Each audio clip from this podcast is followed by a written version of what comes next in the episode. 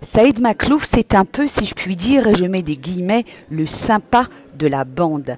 À 31 ans, lunettes et catogan, sans antécédents judiciaires, il a donné une image de lui presque bon enfant lors de son interrogatoire, à ce près qu'il a eu du mal, et beaucoup de mal même, à justifier la présence de son ADN sur la lanière du Tizer retrouvée parmi les armes de Koulibaly à l'hypercachère. Maklouf fonctionne en duo, comme plusieurs accusés dans ce procès, en duo avec son cousin Amar Ramdani, son voisin de boxe. À eux deux, ils forment l'équipe des Parisiens qui, dans les mois et les semaines précédant les attentats, a fait de multiples voyages dans le nord de la France. Ils sont accusés d'être allés chercher notamment à Lille des armes de la filière de Claude Herman, des armes qui ont atterri entre les mains de Koulibaly. Maître Zoé Royaux est à la barre. Elle défend les intérêts de Saïd Maklouf. Elle parle vite, convaincue et convaincante dans sa démonstration. Elle enchaîne les arguments qui démontent un par un les accusations portées par le parquet général. L'ADN sur la lanière du Tizer, c'est Ramdani qui en garde à vue est venu au secours de son cousin. Il a expliqué que le 6 janvier 2015 au soir, soit la veille de l'attentat de Charlie Hebdo, il a ramené Koulibaly et son Tizer chez Maklouf en l'absence de ce dernier. Koulibaly se serait alors assis sur le canapé. L'ADN de Maklouf peut donc s'être déposé par hasard sur la lanière du Tizer.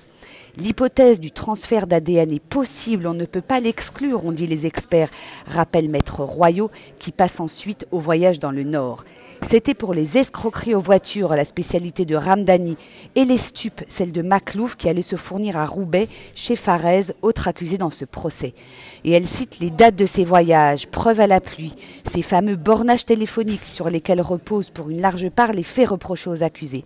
Maclouf a bien effectué plusieurs voyages dans le nord de la Dans les mois qui ont précédé les attentats en octobre et novembre 2014, mais l'enquête n'a pas permis de déterminer à quelle date les armes ont été livrées à Koulibaly via Polat.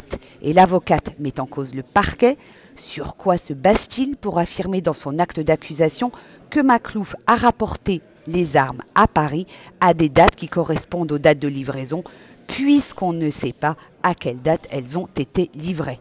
Le parquet, dit-elle, n'a rien pour dire que ces voyages, c'était pour les armes. La, policière qui est venue à la barre l'a dit, c'est une hypothèse.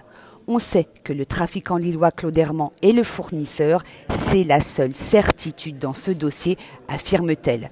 Pour les étapes de cet acheminement des armes, on ne sait pas et elle s'adresse une nouvelle fois aux avocats généraux. Il faut assumer ses erreurs. Saïd Maklouf est présumé innocent. Il faut des preuves. Et Zoé Royaux ajoute Il faut attendre et exiger de l'accusation de l'honnêteté car elle représente la société, c'est-à-dire nous. Cet après-midi, ce sont les avocats de Hamar Hamdani, le cousin partenaire de Maklouf, qui auront la parole. La plaidoirie de Christian Saint-Palais, un ténor du barreau, est particulièrement attendue. Au Palais de justice de Paris, Laurence Goldman pour RCJ.